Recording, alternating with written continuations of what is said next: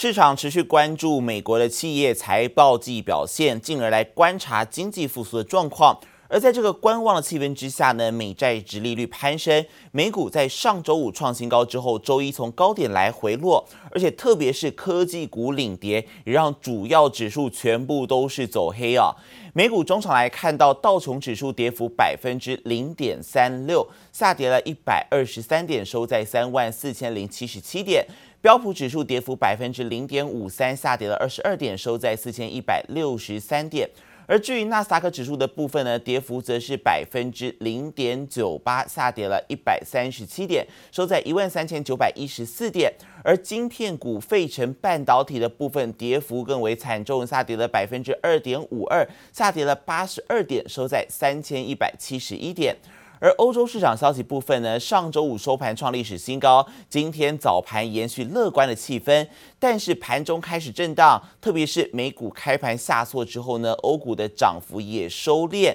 旅游休闲类股上涨，但是科技股来下挫。德国股市中场是下跌了百分之零点五九，下跌九十一点，收在一万五千三百六十八点。而法国股市部分则是小涨了百分之零点一五，上涨九点，最后收在六千两百九十六点。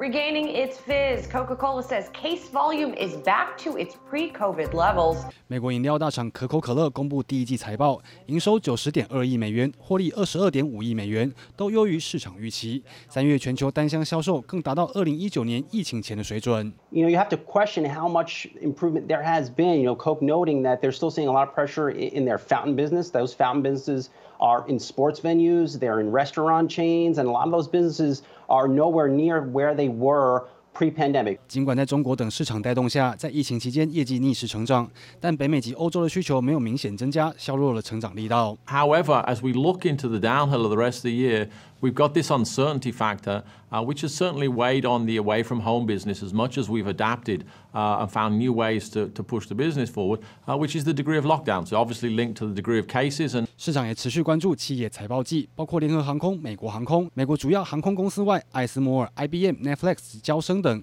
都在本周公布财报表现。投资人希望从财报中寻找经济复苏的状况。Der Markt will nicht wirklich nach unten und wenn er ein bisschen nach unten geht, kommen sofort für Anschlusskäufe. Die Stimmung ist einfach zu gut, fundamental von der weltwirtschaftlichen Orientierung。由于疫苗接种见效以及推出大规模经济刺激方案，瑞银也进一步上修美股预测，预估在二零二一年前标普五百指数渴望站上四千四百点，持续看好股市表现。接着为黄一豪综合报道。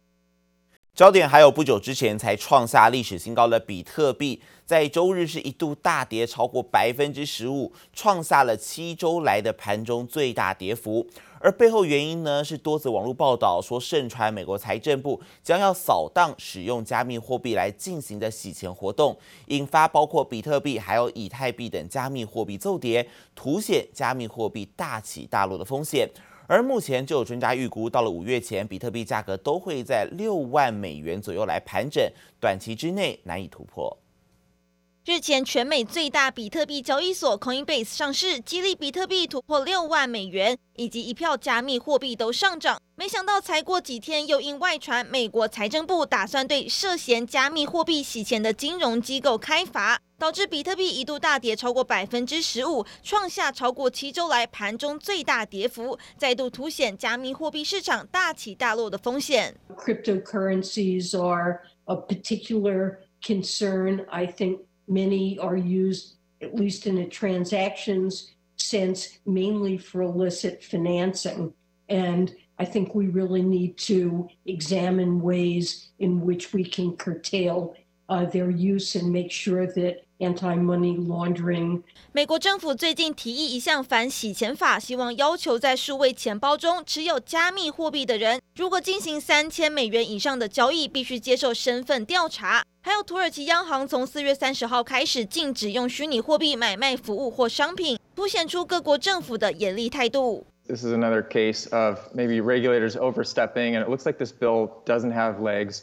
so hopefully it won't be passed, but. You know, ultimately, what we want in crypto is financial inclusion. We want access, and um, this bill seems like it would be reducing access for consumers, and I, I think it's really unnecessary. 利空消息导致比特币价格上周创历史高点之后，十八号亚洲盘中在十五分钟之内重摔到五万两千一百四十八美元，创下三周来低点。以太币价格跌幅也达到百分之十三，其他诸如瑞波币、莱特币等加密货币价格跌幅在百分之十七到百分之二十，狗狗币也下跌百分之六。seeing right now has to be a bubble. I mean, these prices like Dogecoin or I mean Litecoin. What's the point of Litecoin? Why is it worth that? Um, you know, so a lot of the stuff is just kind of dumb money sloshing around. And as in 2017. 还有加密货币衍生品交易商认为，比特币接下来将似乎在六万美元盘整，预计四月底到五月将区间震荡一段期间。记者姚家杨启华综合报道。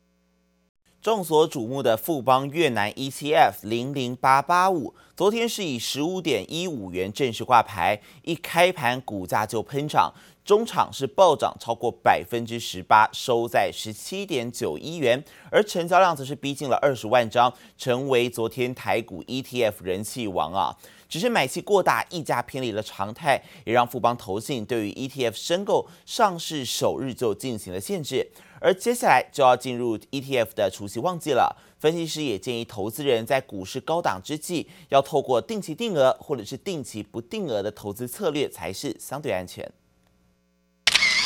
有着越南版台湾五十之称的富邦越南 ETF 零零八八五，周一以十五点一五元价格在台挂牌，一开盘股价迅速狂飙，最高一度来到十八点二五元，中场暴涨超过百分之十八，收在十七点九一元，量能达到十九点二万张，溢价百分之十七点六，创下台股 ETF 挂牌上市的最高溢价纪录。但是也因为申购太踊跃，富邦投信还更新公告指出，实施申购控管，创下台股挂牌首日就控管的纪录。它今天盘中其实曾经一一度溢价到九趴。哦，那其实这个溢价幅度比较大，等于是说你现在进去呢，等于就直接买贵了九趴。那我们来看一下去年那个零零八八一长五 G Plus 也是一样哦，它那时候刚挂牌那一天也是大量大量的成交量进去，最高价来到十五点六二，但是在几天内后收敛这个溢价之后呢，最低价其实来到十四点六。提醒留意溢价风险，而富邦越南挂牌冲出高买气，另一档集结台股标股的富邦台湾中小涨势也很惊人，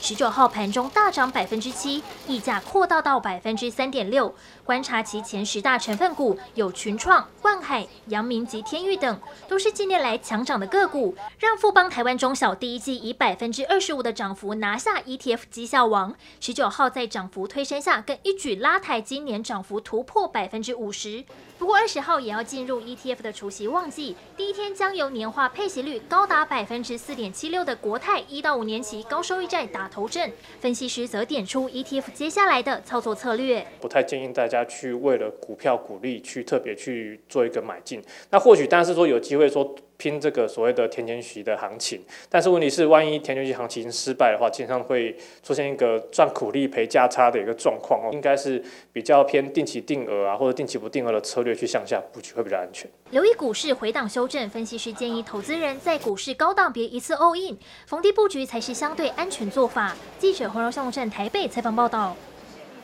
虽然全球持续笼罩在疫情还有中美科技战等不确定因素之下，但是台湾的产业景气却是逆势成长。台泥董事长张安平他昨天出席论坛活动时就表示了，今年的景气绝对会比二零二零年好很多，并且呢看好水泥的需求还有价格会稳定成长。而另外友嘉集团的总裁朱志阳他则是表示，受惠于五 G 还有未来电动车的趋势，今年台湾的工具机市场也渴望成长百分之十到百分之十五。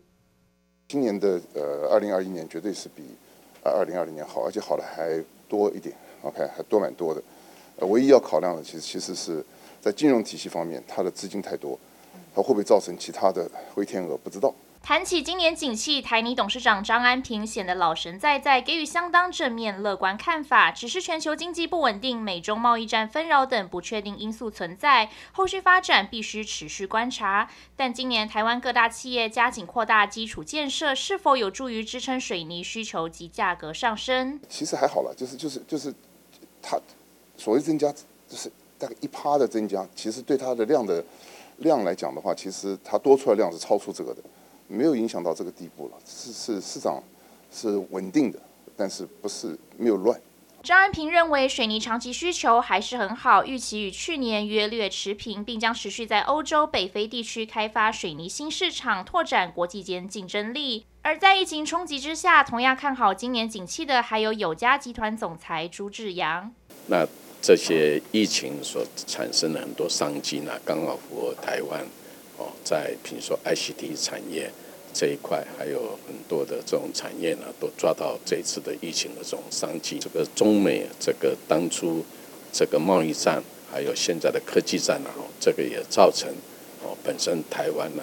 拿到很多原来在大陆从大陆供应链这一块转移到台湾来。朱志阳看好今年台湾工具机市场可望成长百分之十到百分之十五，目前缺料影响不大。未来电动车趋势更渴望带动台湾工具机出口迈向全球第三大。预期电动车接下来三到五年的发展规模与速度将超越以往。记者曹德林、陈柏成、林维信、李嘉宏台北采访报道。产业焦点还有 IC 设计两大巨头高通以及联发科在拼市战，冲刺高阶技术不遗余力。而业界最近就传出了联发科新一代的五 G 旗舰晶片天玑两千生产的制程呢，将会一举从五纳米来直攻四纳米，同时还要开出三纳米的产品啊，也成为台积电四纳米以及三纳米的第一批客户。产品单价有机会拉到八十美元以上，有机会来超车高通的骁龙八系列四纳米晶片。而高通呢，也因为部分产能是放在三星，持续受到晶圆代工产能紧缺的影响。下下一代的天玑旗舰呢，或将定名为天玑两千，基于五纳米工艺制成打造。在采用厂商的名单中呢，除了老客户 OPPO 和 vivo 之外，我们还看到了新荣耀品牌。IC 设计大厂联发科冲刺五 G 毫不手软，年底将推出的新款高阶五 G 旗舰手机晶片早有各种传闻。如今高阶技术再传报捷，天玑二零零零由原本外界预期的五纳米制成生产，升级到台积电四纳米，同时开出三纳米产品，进度将与苹果超为相当，更。一举超车对手高通，联发科跟台积电在先进制程上的一个持续的合作。那另一方面，在联发科自身整个在产品的一个技术升级上，那么也是整个在产品推出的一个速度也是有所增加。那么同时也受惠于整个在中国的一个科技供应链去美国化的一个效应。相关传闻，联发科表示无法评论产品蓝图和制程使用情况，不过强调台积电一直是最重要的合作伙伴。但业界人士指出，联发科天玑二零零零已拿下 OPPO、vivo 等非屏大厂订单，加上四纳米制程效能。更强，联发科五 G 旗舰产品单价将拉高到八十美元以上，远高于现行平均单价的三十至三十五美元，渴望挹注营收显著跳升。另外，晶圆代工产能紧缺，相较联发科有台积电、澳元，高通则因部分产能放在三星而持续受创。Qualcomm works with partners like Samsung and, and TSM, uh, very different, but of course they're sharing uh, with other chip makers and having to access all the, uh, you know.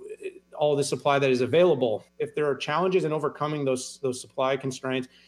they're going to continue to struggle to hit the full 5G wave. 为了不使情况恶化，市场日前传出高通紧急向台积电下订一批行动处理器，预计今年第三季开始交货。不过，联发科 5G 旗舰晶片第一次在先进制程导入上与高通并驾齐驱，甚至超越。高通是否借由台积电代工加持，下半年重新拿回龙头宝座？各界都高度关注。记者曹大林、陈柏成台北采访报道。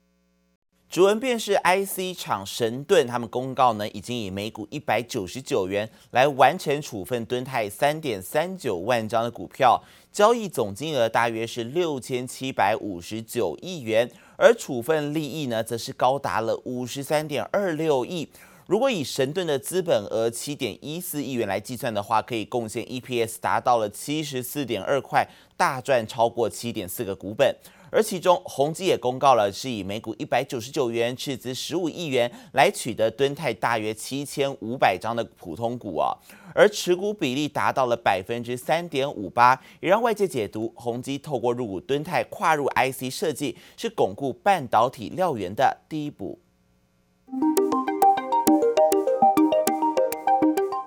轻轻一滑，鲜艳的色彩在平板上完美呈现。触控技术日新月异，面板市场变化快速。驱动晶片厂敦泰的最大股东指纹辨识 IC 厂神盾，十六号才宣布终止合作，出清所有敦泰持股。十九号敦泰就有新股东浮出水面，宏基公告将以巨额交易方式取得敦泰股权，交易金额不超过十五亿元，取得原因为长期投资。而针对大股东卖股以及有新的大股东加入，敦泰强调公司司营运一切都很正常，对于前景抱持乐观的看法。那针对股东的交易，其实我们就不方便进行干涉了。对于任何就是能够有新的生意的机会，我们都一贯就是持非常开放的态度。敦泰表示，只要是未来可能会是市场主流的人机界面技术，都是锁定的发展项目。近期敦泰股价强势，相较于双方宣布合作时的三十元左右，敦泰十六号收在两百二十点五元，已经是当初的七倍以上，神盾收益将相当可观。分析师认为，宏基罕见投资 IC 设计大厂，是为了确保料源供货充足。在上游驱动 IC 目前是缺货的情况之下，那宏基透过这种交叉持股，或者说它是有一个策略性投资来讲的话，应该还是有利于说它取得这个上游驱动 IC 这样的一个订单。敦泰可能是一个比较股价弱势的一个表现。那神盾呢，我认为是赚到里子吼，那那当然这个实际实质的获利是很明显去做一个挹注的部分。敦泰过去已经打入宏基 NB 产品，未来是否开启更多合作，也值得市场关注。而外界好奇谁会成为敦泰最大股东？以及后续有哪些买家，恐怕要到四月二十六号停止过户之后，才会逐渐明朗。记者刘志友、林秋强台北采访到。